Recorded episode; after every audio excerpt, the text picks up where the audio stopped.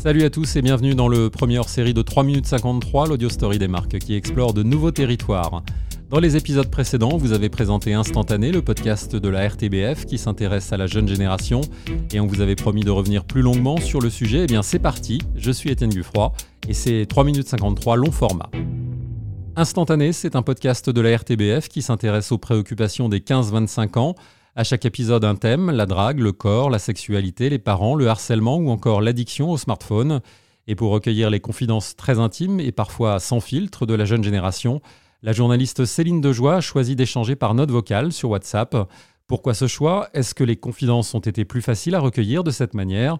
Comment s'est passé le casting des témoins? Pour répondre à nos questions, Céline a joué le jeu de l'interview par note vocale. Bonjour Céline. Bonjour Étienne, euh, c'est Céline. Euh, ben voilà, euh, je suis prête. Alors expliquez-nous pourquoi avoir choisi ce mode d'échange pour le podcast instantané. J'ai pensé que les notes vocales seraient un bon moyen en fait de, récolter des témoignages intimes. Et c'est vrai que leur moyen de communiquer est ben voilà principalement finalement par note vocale.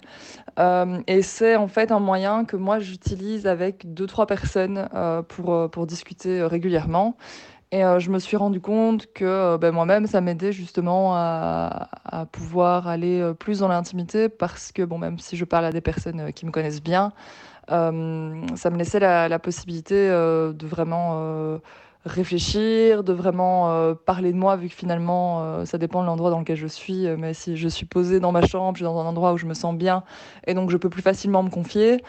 tandis que se retrouver face à un journaliste qui pose des questions qu'on ne connaît pas et qu'on voilà qu'on rencontre pour la première fois ou peut-être la deuxième, c'est pas toujours très confortable et c'est pas toujours très facile, je pense, de se confier sur sur des sujets qui peuvent nous toucher. Et euh, l'autre chose qui me semblait importante, c'était euh, de construire une relation de confiance. Donc ça s'est pas fait euh, sur une interview en une fois où j'ai envoyé toutes les questions et on a discuté ensemble pendant une heure. En fait, ça s'est vraiment fait sur la durée. Donc, j'ai envoyé une première question, ils me répondaient quand ils avaient le temps ou l'envie, puis j'en posais une autre, et pareil. Et ce qui fait que j'avais vraiment de, vrais moments de vie. J'ai un jeune, par exemple, bah, qui venait de se disputer avec ses parents et, qui témoignait justement pour, pour l'épisode sur la guerre avec les parents. Eh bien, lui, voilà, m'a réagi à chaud en me disant, bah, voilà, je viens de me disputer avec ma mère, c'est passé comme ça. Et du coup, il était vraiment dans, dans l'émotion du moment. Voilà, il y en avait certains, c'était en deux cours, c'est dans la rue, en train de marcher pour aller à, leur cours de sport. Euh, il y avait vraiment euh, plein de situations différentes, d'autres qui, voilà, qui, qui, se confiaient plutôt dans leur chambre euh, en chuchotant parce qu'ils avaient peur que leurs parents les entendent et que c'était des choses dont ils leur avaient jamais parlé. C'est vraiment un, moyen pour moi de créer une relation de confiance sur la durée. Bon, voilà, pour certains, ça a duré une semaine, pour d'autres, ça a duré presque un mois. Donc euh, ça n'a pas été euh, de tout repos, j'ai envie de dire, au niveau de la charge mentale pour moi. Euh, mais c'est comme ça que j'ai pu voilà, vraiment avoir des témoignages assez, bah, assez forts pour certains, qui m'ont en tout cas, moi, beaucoup touché. Est-ce qu'embrasser une meuf, ça me dérange? Et je me dis, bah non. Est-ce qu'embrasser un mec, ça me dérange? Non. dans ma tête, je trouvais ça assez stupide, je vais dire, le fait de faire un coming out ah oui, je sais ça, il est Est-ce qu'il n'y a pas une forme de frustration dans ces échanges Dans une interview classique, il y a une intimité qui s'installe. On peut aussi euh, rebondir sur une question? La frustration, elle est plutôt venue euh, du fait de devoir autant euh, couper les témoignages, vu qu'on avait décidé de fonctionner par et quand je dis on, voilà, c'était un, un, appel à projet de la RTBF qui voulait un podcast sur l'intimité de la nouvelle génération. Et donc, euh, j'avais réfléchi à un format euh, qui pourrait être intéressant. Euh, et quand je dis voilà, frustration, en fait, c'est plutôt la frustration de faire autant couper dans les témoignages des jeunes parce qu'ils étaient vraiment. certains méritaient finalement leur propre épisode de podcast tellement ils avaient des histoires de vie euh, riches, intenses et qui m'ont vraiment euh, confié des choses euh, très intimes. j'ai pas vraiment eu la, frustration de la réaction parce que ça dépendait vraiment, vraiment des jeunes. Il y en avait qui étaient très à l'aise avec les notes vocales et donc qui, parfois me répondaient en me laissant un message de 15 secondes pour me dire un, truc qui venait de se passer.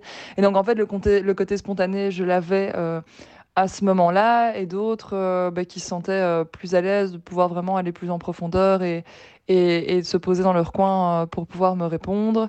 Et donc parfois, avec cela, je posais deux, trois questions d'avance. et puis ça m'empêchait pas de revenir sur ce qu'ils avaient dit, de reposer une question plus précise. et la, la, spontanéité, justement, elle venait plutôt voilà, de l'environnement voilà, s'ils se baladent en rue en disant ah, désolé, une ambulance vient de passer, ou ah, oups, euh, j'ai fait tomber ça, euh, pardon, euh, ah mince, j'ai appuyé sur le mauvais bouton, je t'ai envoyé la note. et c'est avec aussi ces codes-là qu'on a essayé de jouer. Il n'y a rien qui a, été, qui a été écrit, effectivement, ça tient plus du documentaire. puisque je les ai suivis, j'aurais bien voulu les suivre plus longtemps même, mais voilà, il y avait évidemment des impératifs au niveau, au niveau du timing.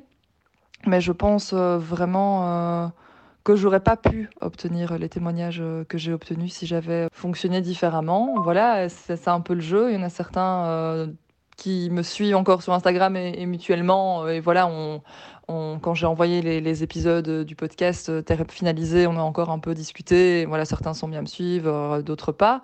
Et on a d'autres dont je ne. Enfin voilà, si je les croise en rue, je ne saurais pas dire que c'est avec eux que j'ai parlé. Donc il y a aussi une dimension un petit peu, oui, un petit peu mystérieuse comme ça au fait d'avoir parlé avec ces jeunes euh, que je trouve, euh, bah, que je trouve euh, finalement assez intéressante. Et je pense que le fait que eux puissent être anonymes les a aussi sans doute bah, pas mal aidés à pouvoir se livrer. Et, quand je dis anonyme, c'est pas juste garantir leur anonymat moi en tant que journaliste, mais c'est vraiment que je ne peux pas les, je ne peux même pas les, reconnaître ou je ne sais pas, voilà, je connais pas leur adresse, je connais pas Certains ont, préfèrent utiliser des noms d'emprunt parce qu'ils avaient des histoires un peu compliquées. Et d'autres, euh, voilà, ont été assez, assez transparents. Euh, et ça, je leur laissais évidemment euh, le choix. Et à la limite, la moitié de la classe qui s'est retournée vers moi, qui m'ont dit bah, on, t'appelle la sorcière. Je me suis rendu compte que je me moquais beaucoup plus souvent d'elle, etc.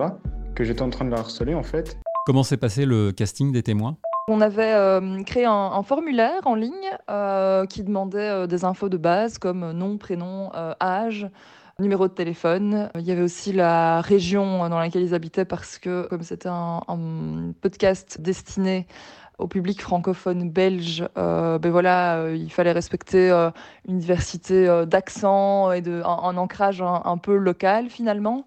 Ça s'est fait principalement via les réseaux sociaux. J'ai contacté des maisons de jeunes aussi en leur demandant de faire passer le message aux, jeunes qui pourraient être intéressés.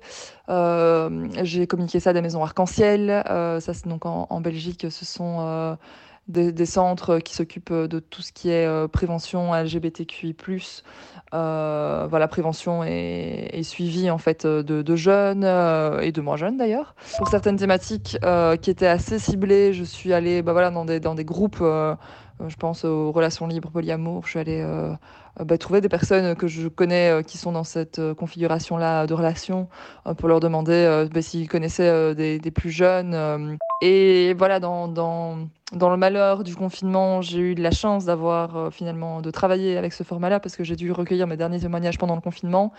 Et malgré tout, malgré le fait que tout se fasse quand même par euh, à distance, ça a été plus compliqué euh, de trouver des jeunes intéressés parce qu'ils étaient complètement sortis de leur quotidien et complètement finalement perturbés par le confinement et avaient du mal finalement voilà, à se confier sur des choses qui ne vivaient plus au moment T.